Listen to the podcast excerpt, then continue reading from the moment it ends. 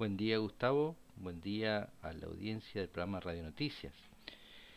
SpaceX consiguió otro hito histórico. Se completó la misión Demo 2. Así fue el domingo 2 de agosto, amerizó la cápsula Endeavour en el Golfo de México, lo que dio fin a la misión de prueba y ahora se aprontan para la misión operativa Crew 1, prevista originalmente para el 30 de agosto. También se completan pruebas y certificaciones a la nave Starliner de Boeing. Bueno. Luego de dos meses de aquel exitoso lanzamiento y acople a la Estación Espacial Internacional, los astronautas Bob Behnken y Doug Harley culminaron la prueba de misión tripulada del Crew Dragon, que incluyó caminatas espaciales para cambiar eh, baterías de energía de la Estación Espacial.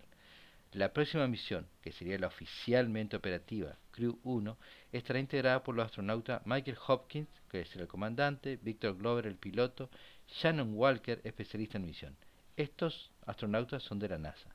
Y de la Agencia Espacial Japonesa, JAXA, el especialista de misión Soichi Noguchi, serán miembros de la expedición 63-64 de la Estación Espacial Internacional.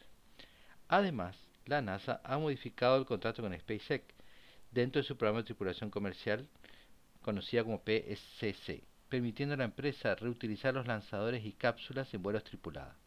Esto se realizará para la misión Crew 2 en el 2021, que también ya tiene su tripulación designada.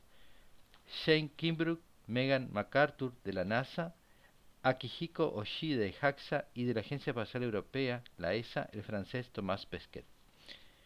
En el caso de la cápsula CST-100 Starliner, hubo recomendaciones de la NASA con respecto al software de vuelo, que deberán revisar los ingenieros de Boeing antes de ser aprobado el segundo vuelo de prueba no tripulado o FT2 previsto para el primer semestre del 2021.